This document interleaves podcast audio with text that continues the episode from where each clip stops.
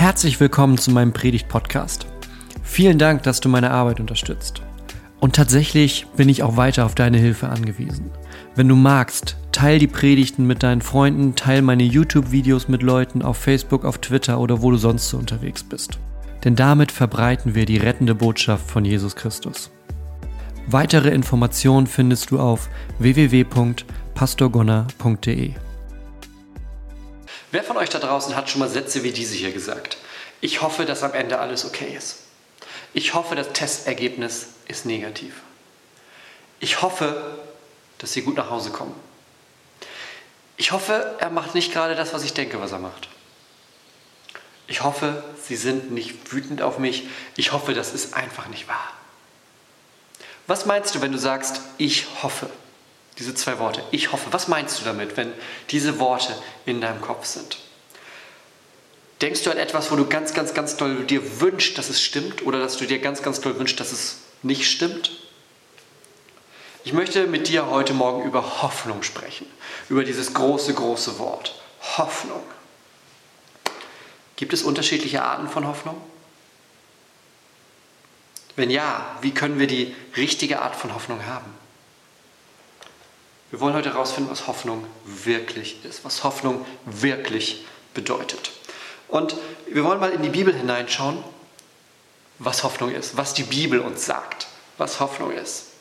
Und es gibt einen Vers, der uns da heute durchführen wird, und der steht im Römerbrief. Ich lese den mal vor. Das ist in Römer Kapitel 4, der Vers 18. Er hat da, wo nichts zu hoffen war, auf Hoffnung hin geglaubt, dass er ein Vater vieler Völker werde, gemäß der Zusage.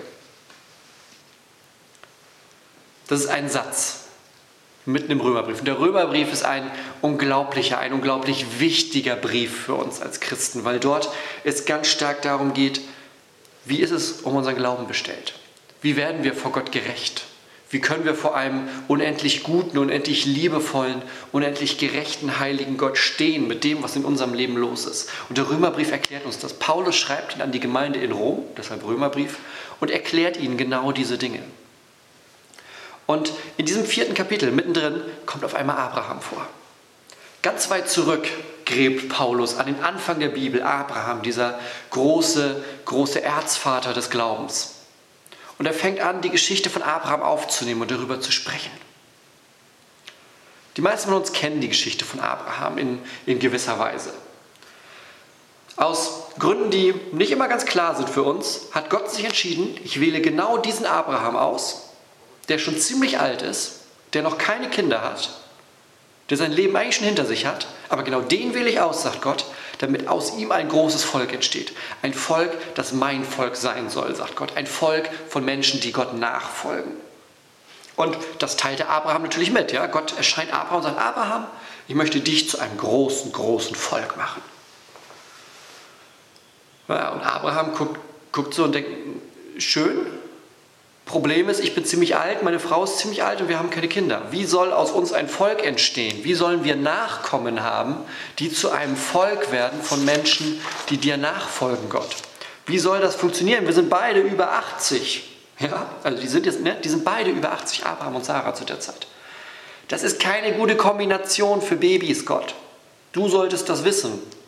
Könnte schwierig werden. Und trotzdem erzählt die Bibel uns, dass Abraham Gott glaubt, dass er ihm vertraut. Und dieses Glauben, dass Gott Abraham, äh, dass Abraham Gott vertraut, sagt die Bibel, das wird Abraham als Glauben angerechnet. Als Gerechtigkeit wird ihm das angerechnet. Okay, also, Abraham hat dieses Versprechen von Gott bekommen und die Jahre ziehen so nach und nach ins Land. Nach und nach geht ein Jahr um das nächste, der Kalender wird umgeblättert kein Baby bei Sarah und Abraham. Keine Schnullerkette vorne am Zelt. Kein Sticker hinten auf dem Kamel Baby on board. Nein. Wir lesen mal weiter, was Paulus uns darüber verrät, über diese Zeit.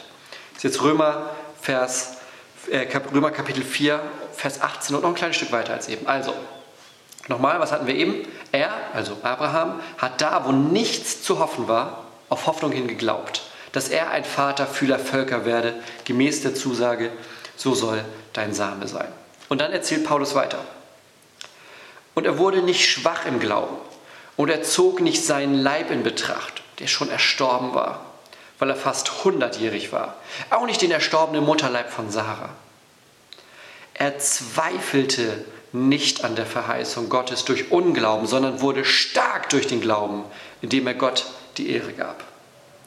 Und völlig überzeugt war, dass er das, was er verheißen hatte, auch zu tun vermag. Abraham ist immer älter geworden. 100 Jahre ist er alt geworden. Paulus sagt, der Leib war erstorben. Also Abraham war so gut wie tot, mit anderen Worten. Ja? Abraham war so gut wie tot. Er war über das Kinderkriegealter ziemliches Stück schon hinaus. Sarah genauso. Sarah genauso. Und dann ist da dieser eine Satz drin. Er hat da, wo nichts zu hoffen war, auf Hoffnung hingeglaubt. Da, wo nichts zu hoffen war, auf Hoffnung hingeglaubt. Die, die Schlachter über äh, die Elberfelder Übersetzung übersetzt das so: gegen Hoffnung auf Hoffnung hin. Ja, das ist, das ist noch ein bisschen genauer, wenn man anguckt, was da im Griechischen steht. Gegen Hoffnung auf Hoffnung hin. Wie, wie kann man Hoffnung gegen Hoffnung haben, fragst du dich vielleicht. Wie kann man gegen Hoffnung auf Hoffnung etwas glauben? Das klingt so, als wären da zwei Arten von Hoffnung. Gegen Hoffnung auf Hoffnung hin. Als wäre die Hoffnung, die Abraham hat, irgendwie anders als so eine allgemeine Hoffnung, die so da ist. Und da habe ich irgendwie drüber nachgedacht ständig, weil dieser Satz, ja, gegen Hoffnung auf Hoffnung hin. Oder da, wo nichts zu hoffen war, auf Hoffnung hin. Wie manche andere Übersetzungen das sagen. Aber es ist immer dieses gegen Hoffnung auf Hoffnung. Und irgendwann hat es Klick bei mir gemacht. Irgendwann hat es Klick gemacht. Er hat da, wo nichts zu hoffen war, auf Hoffnung hin geglaubt, dass er ein Vater vieler Völker werde. Und er wurde nicht schwach im Glauben und zog nicht seinen Leib in Betracht, der schon erstorben war. Er zweifelte nicht an der Verheißung Gottes durch Unglauben, sondern wurde stark durch den Glauben. Da ist es. Paulus sagt, Abraham war 100 und so gut wie tot. Sarah ist auch nicht mehr im Alter, wo man mal eben Kinder kriegt. Und Paulus sagt uns aber, dass der Glaube von Abraham trotzdem nicht ins Wanken geraten ist. Viel erstaunlicher, der Glaube von Abraham wurde sogar gestärkt durch diese Jahre hindurch. Sein Glaube wurde stärker, weil Abraham komplett davon überzeugt war, dass Gott das tut, was er versprochen hat. Abraham sagt, wenn Gott mir sagt, ich werde Vater von, großen, von einem großen Volk mit vielen Nachkommen,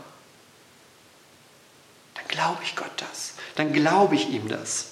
Gott tut, was er verspricht. Vers 21, er war völlig überzeugt dass Gott das, was Gott verheißen hat, auch zu tun vermag. Also es gibt zwei Arten von Hoffnung, die hier beschrieben werden. Es gibt zwei Arten von Hoffnung. Die eine Hoffnung sagt, naja, Abraham ist halt 100 Jahre alt. Eine Hoffnung, die sagt, naja, Sarah kriegt halt auch keine Kinder mehr, wenn wir mal ehrlich sind.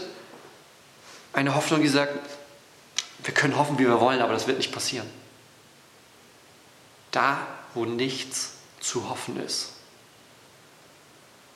Es ist eine enttäuschte Hoffnung. Es ist eine Hoffnung ganz einfach aus menschlicher Perspektive. Eine Hoffnung in menschlicher Perspektive, die sagt, wir können, wir können ja hoffen, wie wir wollen, aber wenn wir mal ehrlich sind, das hat ja nichts mehr mit der Realität zu tun, worauf wir hier hoffen. Und dann ist da die andere Hoffnung. Dann ist da die Hoffnung, die Abraham hat. Abraham kam nicht ins Wanken. Sein Glaube wurde nicht kleiner, sein Glaube wurde stärker, sein Glaube wurde gestärkt durch diesen Weg. Und was macht Abrahams Hoffnung?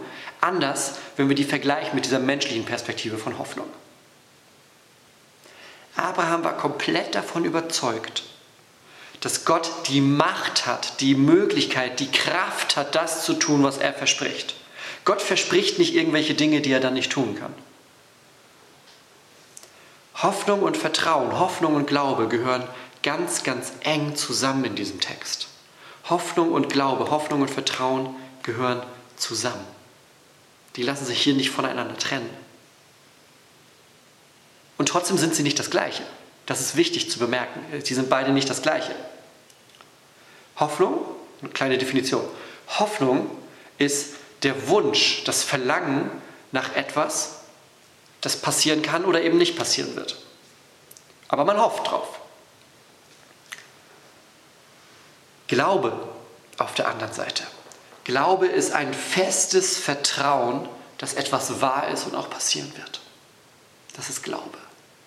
Ein festes Vertrauen, dass etwas wahr ist und passieren wird. Und dagegen Hoffnung, ein Verlangen nach etwas, was passieren kann oder eben nicht.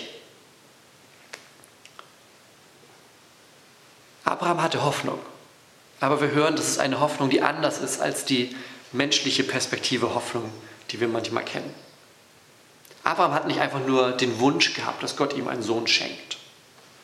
Abraham hat nicht einfach nur irgendwie den Wunsch gehabt, dass Sarah vielleicht dann doch noch mal irgendwann schwanger wird.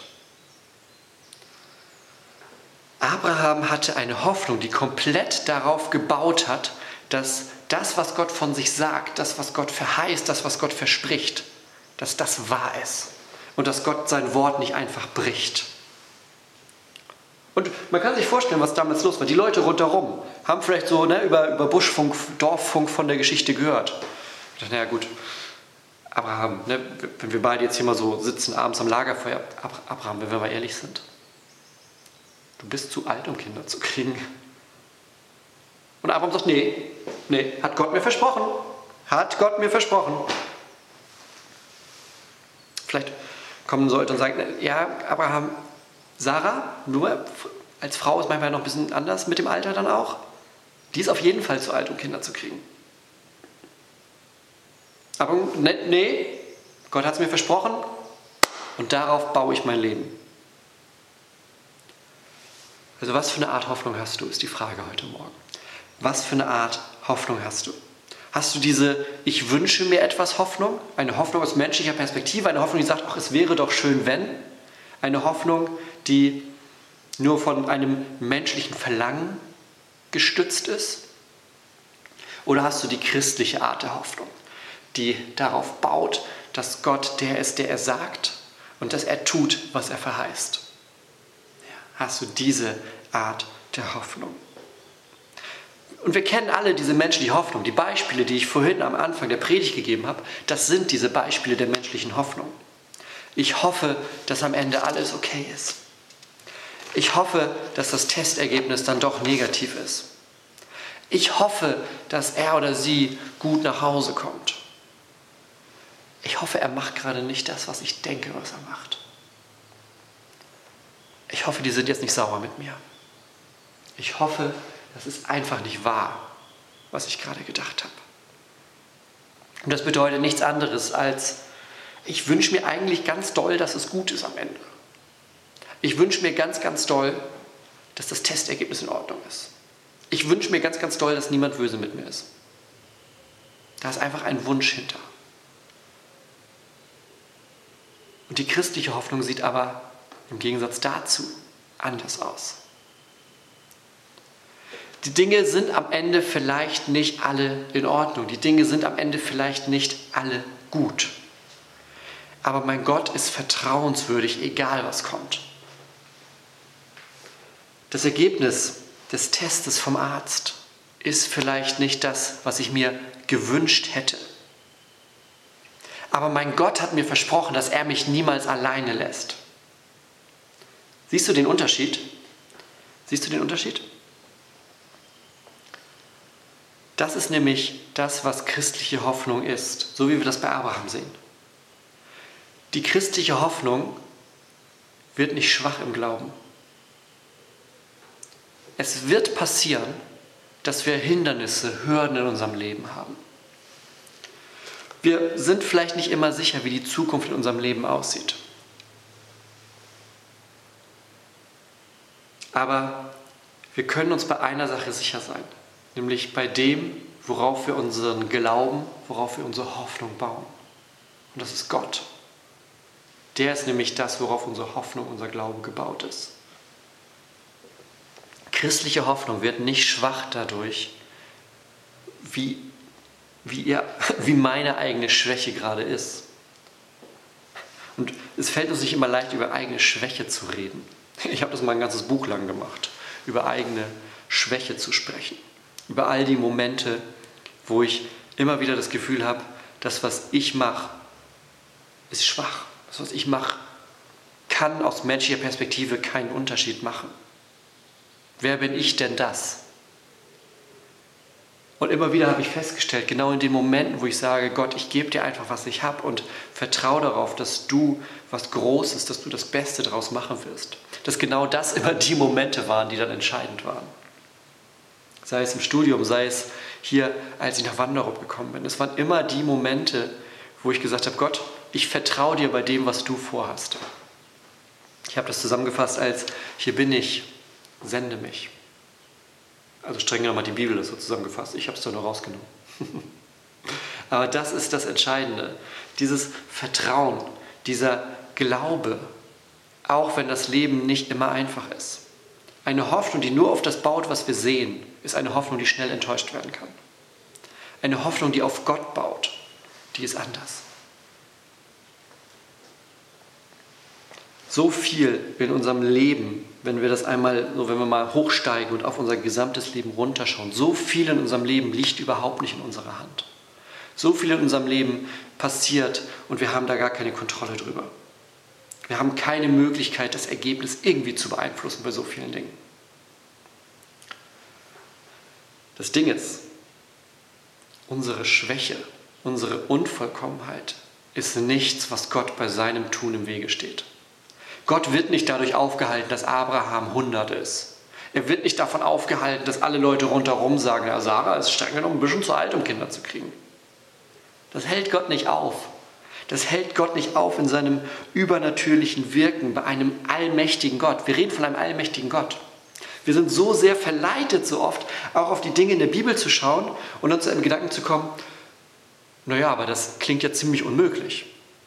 Kann denn das stimmen? Ja, es klingt unmöglich, weil es für uns unmöglich ist.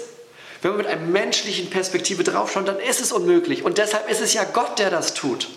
Deshalb sagen alle rundherum, Abraham, du wirst, glaube ich, keine Kinder mehr kriegen, wenn wir mal ehrlich sind. Aber deshalb hat Abraham von Gott gehört, doch, wirst du, du wirst einen Sohn bekommen und aus dem wird ein großes Volk entstehen. Und Abraham sagt, okay, glaube ich den Menschen um mich herum, die sagen, da kann ja alles nichts mehr werden, wenn wir mit unserem menschlichen Verstand darauf gucken, oder glaube ich Gott, der mir gesagt hat, ich führe dich durch diesen Weg hindurch.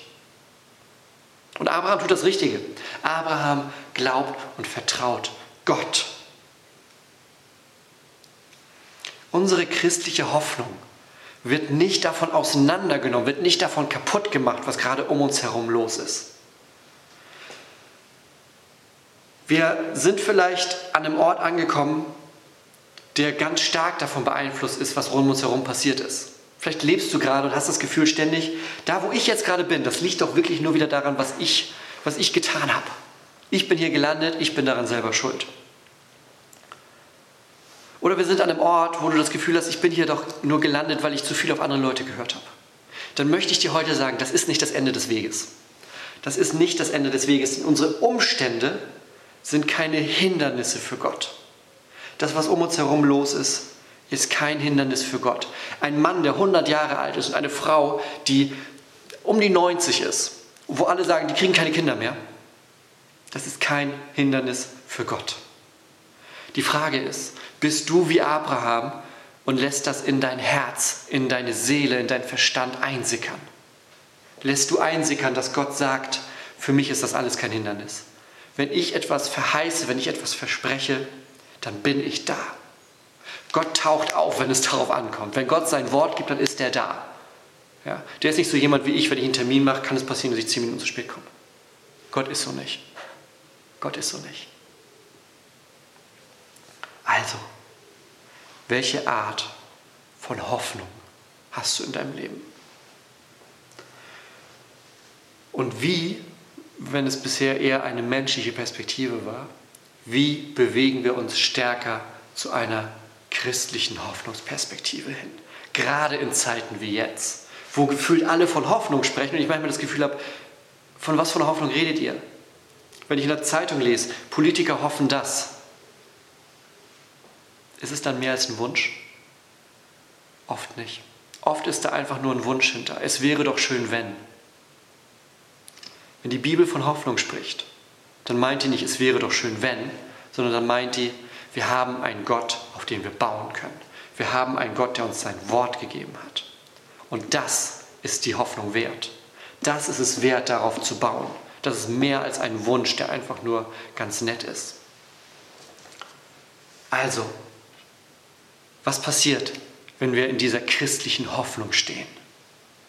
Wir lernen Gott besser kennen. Wir lernen seine Kraft besser kennen, denn das ist damit verbunden. Zu dem Aspekt sind wir ja noch gar nicht gekommen heute und das wird wahrscheinlich auch zu lange sonst. Aber das, was hier passiert am Ende des Tages, ist ein Wunder. Es ist ja nicht nur etwas, was theoretisch sein könnte, aber unwahrscheinlich ist. Hier sind zwei Menschen, die kriegen unter normalen Umständen keine Kinder mehr und Gott sagt doch und ich sorge dafür und es passiert. Das ist ein Wunder. Wunder sind nicht unmöglich. Wir haben einen Gott, der Wunder tut. Ein Gott, der unser Vertrauen sucht in all dem. Wir lernen Gottes Kraft weiter kennen, wenn wir in dieser christlichen Hoffnung sind. Wir lernen seine Größe neu kennen, wenn wir in Momenten stehen, wo etwas passiert, das nur passieren kann, weil Gott es tut. Und es wird dazu kommen, dass wir unseren Glauben auf den setzen, unser Vertrauen auf den setzen, der das Leben hat und nicht auf etwas anderes. Und ich möchte dich heute Morgen einladen, genau diesen Schritt zu machen. Diesen Schritt hin von einer menschlichen Perspektive der Hoffnung zu einer christlichen Perspektive der Hoffnung. Zu einer Perspektive der Hoffnung, die nicht nur aufs Wünschen basiert, sondern auf einem festen Vertrauen in Gott. Ich möchte dich ermutigen, dass du Gott zu deiner obersten Priorität machst dass wenn eine Situation kommt, wie Abraham die hier erlebt, wo alle rundherum sagen, kann denn das sein? Wo du sagst, ich habe von Gott etwas anderes gehört. Wenn alle sagen, das Leben ist hoffnungslos, dass du sagst, ich habe einen Gott der Hoffnung. Wenn alle sagen, mit dem Tod ist alles aus, dass du sagst, ich habe einen Gott, der gesagt hat, ich bin die Auferstehung und das Leben. Wenn alle rundherum sagen, es gibt Momente, daraus gibt es kein Zurück, dass du sagst, ich habe einen Gott, der sagt, ich bin der liebende Vater, der mit offenen Armen dasteht und wartet, dass du zu mir nach Hause kommst. Ich möchte, dass du in diesen Bereich der christlichen Hoffnung heute eintrittst, dass du sagst, das ist das, worauf mein Leben steht, von heute an, von diesem Tag an. Und ich möchte dich ermutigen und ermuntern, dass du diesen Gott immer mehr, immer besser kennenlernst. Und dass du dann an den Ort kommst, wo du da, wo eigentlich nichts zu hoffen ist, auf Hoffnung hin glaubst. Weil du fest davon überzeugt bist, dass der Gott, der die Macht hat, Dinge zu ändern, dass das der Gott ist, auf dessen Wort, auf dessen Vertrauen, auf dessen Zusage du stehen darfst. Lass uns jetzt gemeinsam miteinander beten. Gott, ich danke dir für dein Wort an Abraham, dass du uns heute durch Paulus nochmal neu aufgeschlossen hast, dass wir neu erfahren, was bedeutet es, entgegen aller Hoffnung auf Hoffnung hin zu glauben. Dass es zwei Arten der Hoffnung gibt, die menschliche Perspektive und deine Perspektive. Und dass wir, das möchte ich über uns aussprechen, Gott, dass wir mehr, mehr und mehr auf deine Perspektive schauen, dass wir durch deine Augen mit deinem Vertrauen auf diese Welt blicken und auch wenn nicht immer alles so läuft, wie wir es uns wünschen, dass wir trotzdem gewiss sein dürfen, dass wir in deinem Wort sicher und geborgen sind, dass du uns nicht alleine lässt in diesem Leben, dass du an unserer Seite bleibst, was auch kommt, Gott. Und ich möchte das über den Menschen aussprechen, die heute zuschauen. Und ich weiß, ich spüre das, dass Menschen dabei sind, die Hoffnung enttäuscht haben, die, in einer, die eine große Hoffnung hatten, die Hoffnung in etwas Großes gesetzt haben und enttäuscht wurden. Und Gott, ich möchte jetzt besonders zu denen sprechen. Ich möchte, dass du zu ihnen sprichst. Mit Worten, die sagen, auch da, wo andere sagen, da ist keine Hoffnung. Auch da, wo deine Hoffnung enttäuscht wurde, weil du aus einer menschlichen Perspektive mit einem Wunsch auf etwas geguckt hast. Da sagt Gott heute zu dir, auch wo keine Hoffnung ist, da glaube auf Hoffnung hin, auf meine Hoffnung hin auf eine Hoffnung, die in Gottes Charakter, in Gottes Macht und in Gottes Liebe gegründet ist. Eine Hoffnung, die stärker ist als diese Welt. Eine Hoffnung, die dich trägt durch das finstere Tal hindurch.